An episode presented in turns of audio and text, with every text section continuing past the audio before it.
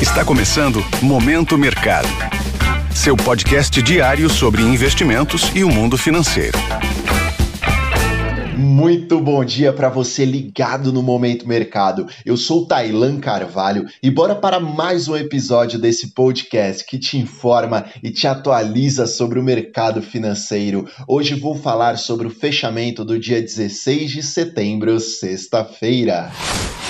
Cenário internacional. Em relação ao exterior, a queda dos principais índices americanos ocorreu em bloco. Dentre as baixas, a maior foi do Nasdaq, índice composto principalmente por empresas de tecnologia que sofrem fortemente em decorrência de uma expectativa de um Banco Central americano mais hawkish, isto é, mais duro em suas próximas reuniões no que se refere ao aumento de taxa de juros. A queda da última última sexta, pode-se até dizer que foi um pouco aparada por conta de uma correção técnica ao fim dos negócios e por conta da Universidade de Michigan, que divulgou números demonstrando que a expectativa dos agentes em relação à inflação de 1 e 5 anos foram reduzidas. Porém, o mercado ainda segue forte, esperando que na próxima reunião, nesta quarta-feira, inclusive, o Banco Central americano suba 75 pontos base de forma majoritária.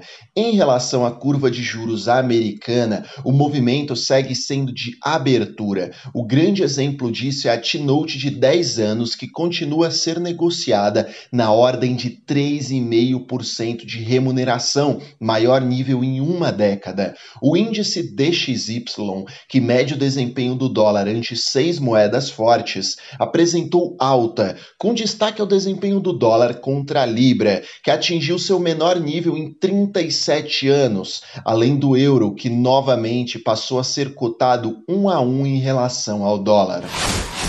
Cenário nacional. A respeito do ambiente local, o real sofreu uma desvalorização de 0,38% em relação à divisa americana. Dessa forma, o dólar valorizou mais de 2% no acumulado da semana anterior. Em relação à renda fixa local, o movimento foi definido ao fim dos negócios, com as taxas médias e longas em queda, enquanto as curtas tiveram estabilidade bastante ancoradas na próxima decisão do Bacen, que o mercado coloca de forma majoritária que será de manutenção da taxa Selic nos atuais 13,75%. Sobre a bolsa, o Ibovespa terminou o dia em queda, assim como os pares estrangeiros. O cenário para o Ibov não está fácil, assim como para os outros ativos de risco, explicado pela possível maior atratividade da renda fixa, principalmente se o cenário de um Banco Central americano mais duro se confirmar, pois o aumento de taxa de juros na maior economia do mundo coloca um pé no freio no crescimento econômico global, algo que afeta o lucro das empresas, afinal de contas. Ao longo da sessão, empresas de peso, a exemplo de Petrobras, Vale e bancos tiveram quedas pontos de atenção. Olha só, em relação ao exterior, hoje a agenda está mais vazia. Em cenário local, será divulgado o Boletim Focus com as principais projeções do mercado financeiro.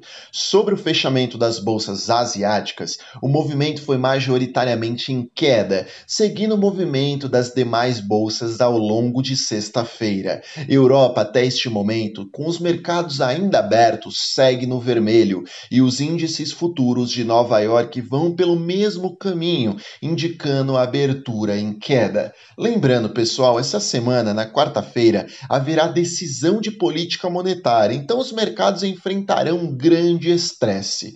Dessa forma, termino mais um Momento Mercado. Desejo a você uma ótima semana. Fui! Esse foi o Momento Mercado com o Bradesco. Sua fonte diária de novidades sobre cenário e investimentos.